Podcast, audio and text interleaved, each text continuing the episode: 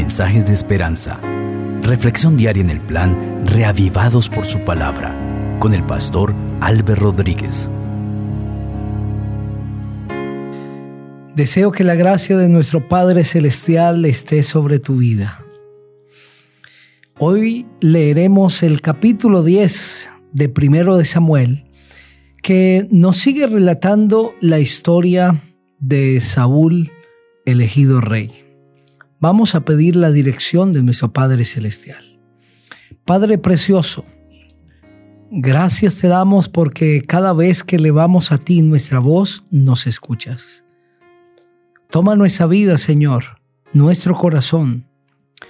Da perdón a nuestros pecados y límpianos por la sangre del Señor Jesucristo. Y al acercarnos a tu palabra, te pedimos que nos hables a través de ella que podamos entender el mensaje y las lecciones por las que este relato quedó escrito en la Santa Biblia puedan ser claras para nosotros hoy. En el poderoso nombre del Señor Jesucristo. Amén. La palabra del Señor dice así. Tomó entonces Samuel una redoma de aceite, la derramó sobre su cabeza, lo besó y le dijo, ¿No te ha ungido Jehová por príncipe sobre su pueblo Israel? Hoy, después que te hayas apartado de mí, hallarás dos hombres junto al sepulcro de Raquel en Celsa, en el territorio de Benjamín, los cuales te dirán, las asnas que habías ido a buscar se han hallado, tu padre ha dejado ya de inquietarse por las asnas y está afligido por vosotros y dice, ¿qué haré acerca de mi hijo? Más adelante, cuando llegues a la encina de Tabor, te saldrán al encuentro tres hombres que suben a Dios en Betel, llevando uno tres cabritos, otro tres tortas de pan y el tercero una vasija de vino. Luego que te hayan saludado, te darán dos panes que tú tomarás de su mano Después de esto llegarás al collado de Dios donde está la guarnición de los filisteos. Y cuando entres en la ciudad encontrarás una compañía de profetas que descienden del lugar alto, precedidos de salterio, pandero, flauta y arpa, y ellos profetizando. Entonces el Espíritu de Jehová vendrá sobre ti con poder y profetizarás con ellos y serás mudado en otro hombre. Cuando se te hayan cumplido esas señales, haz lo que te parezca bien, porque Dios está contigo. Luego bajarás delante de mí a Gilgal. Entonces descenderé yo junto a ti para ofrecer holocausto y sacrificar ofrenda de paz. Espera siete días hasta que yo vaya a tu encuentro y te enseñe lo que has de hacer. Aconteció luego que apenas volvió él la espalda para apartarse de Samuel, le mudó Dios el corazón. Y todas estas señales acontecieron en aquel día. Cuando llegaron allá al collado, la compañía de los profetas le salió al encuentro entonces el Espíritu de Dios vino sobre él con poder y profetizó entre ellos. Todos los que lo conocían de antes, al ver lo que profetizaba con los profetas, se decían unos a otros, ¿qué le ha de suceder al hijo de Cis? ¿Saúl también está entre los profetas? Y alguno de allí preguntó, ¿y quién es el padre de estos? Por esta causa se hizo proverbio también Saúl entre los profetas. Cuando cesó de profetizar, llegó al lugar alto. Un tío de Saúl dijo a él y a su criado, ¿A dónde fuisteis? Él respondió, a buscar las asnas, y como vimos que no aparecían, acudimos a Samuel. Dijo el tío de Saúl, Te ruego que me cuentes qué os dijo Samuel. Saúl respondió a su tío, nos declaró expresamente que las asnas habían sido halladas, pero el asunto del reino de que Samuel le había hablado no le contó nada. Después Samuel convocó al pueblo delante de Jehová en Mizpa y dijo a los hijos de Israel, Así ha dicho Jehová, el Dios de Israel. Yo saqué a Israel de Egipto y os libré de manos de los egipcios y de manos de todos los reinos que os afligieron. Pero vosotros habéis desechado hoy a vuestro Dios que os guarda de todas vuestras aflicciones y angustias, y habéis dicho, no, tú nos darás un rey. Ahora pues, presentaos delante de Jehová por vuestras tribus y familias. Samuel hizo acercarse a todas las tribus de Israel y fue designada la tribu de Benjamín. Hizo que se acercara la tribu de Benjamín por familias y fue designada la familia de Matri y de ella fue tomado Saúl, hijo de Cis. Lo buscaron, pero no fue hallado. Preguntaron pues otra vez a Jehová si aún no había concurrido allí aquel hombre. Y respondió Jehová, ahí está escondido entre el bagaje. Entonces corrieron, lo sacaron de allí, y puesto en medio del pueblo, sobresalía por encima de todos los hombros de los hombres para arriba. Samuel dijo a todo el pueblo, ¿habéis visto al elegido de Jehová? No hay nadie como él en todo el pueblo. Entonces el pueblo gritó con alegría, ¡Viva el rey! Samuel expuso luego al pueblo las leyes del reino y las escribió en un libro, el cual guardó delante de Jehová. Y envió Samuel a todo el pueblo, cada uno a su casa. Saúl también se fue a su casa en Gabá, y lo acompañaron los hombres de guerra, cuyos corazones Dios había tocado. Pero algunos perversos dijeron, ¿cómo nos ha de salvar este? Lo despreciaron y no le llevaron presentes, pero él disimuló. Amén.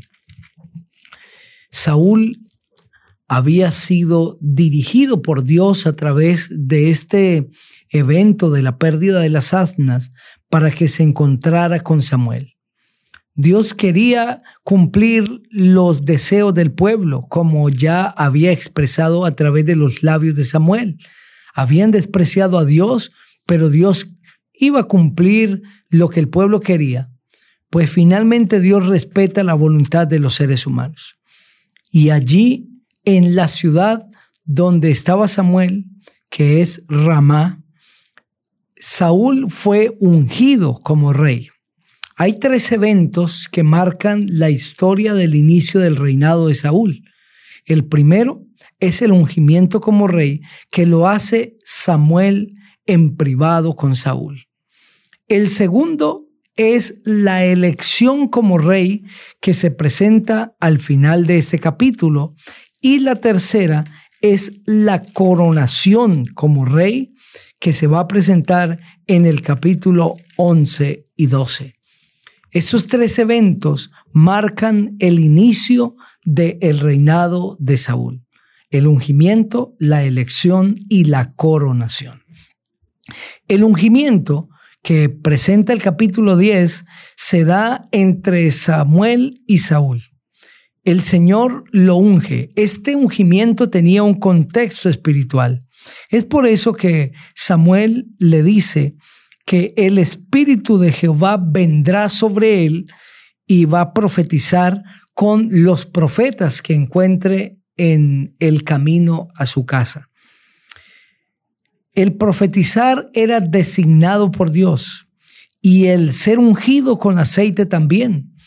El aceite siempre ha representado, entre otras cosas, al Espíritu Santo.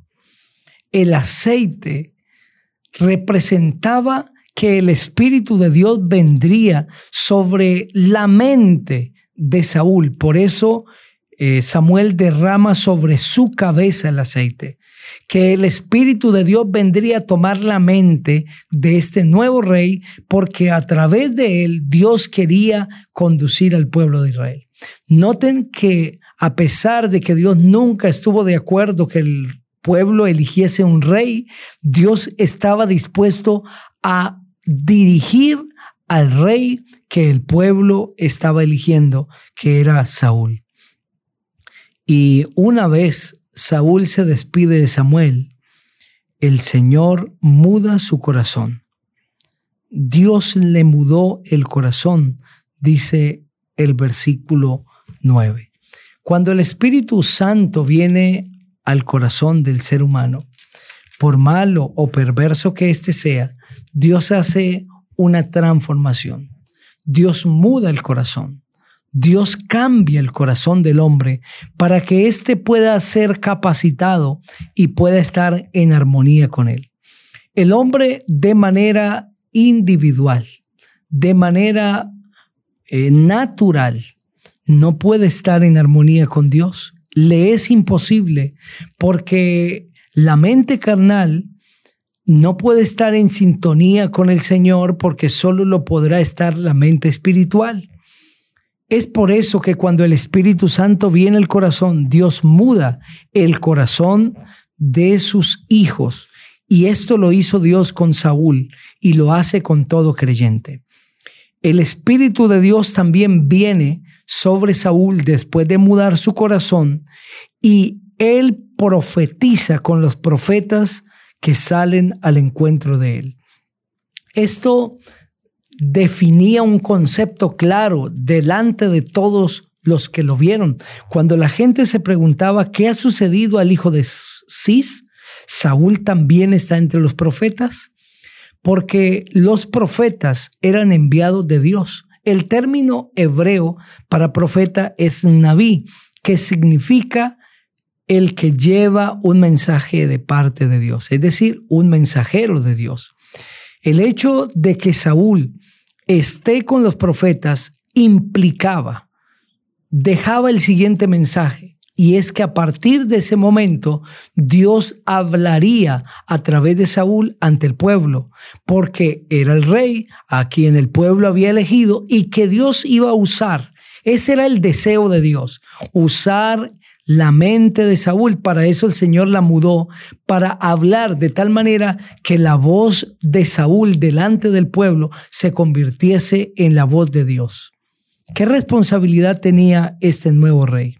Sin embargo, el Señor le indica a el pueblo de Israel a través de Samuel que aunque Saúl va a ser un mensajero de Dios, como Dios no hay otro, y el pueblo ha despreciado a Dios como rey y Dios estaba dispuesto a guardar al pueblo de todas sus aflicciones y angustias, dice el verso 19.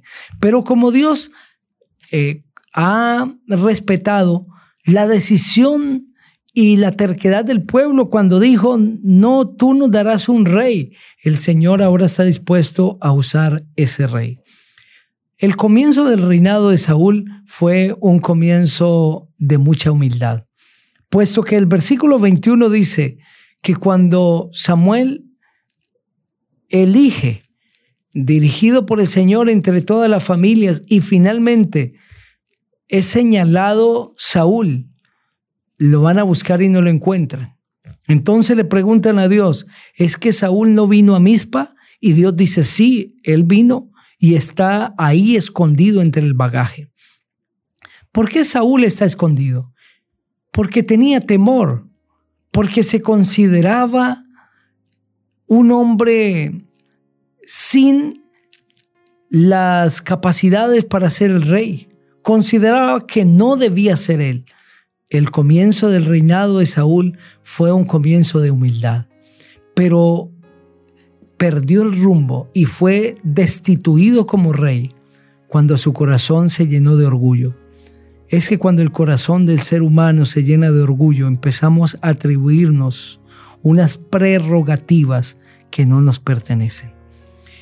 Y esa humildad de Saúl la vemos en el último versículo, porque algunos perversos dijeron, ¿cómo nos ha de salvar este?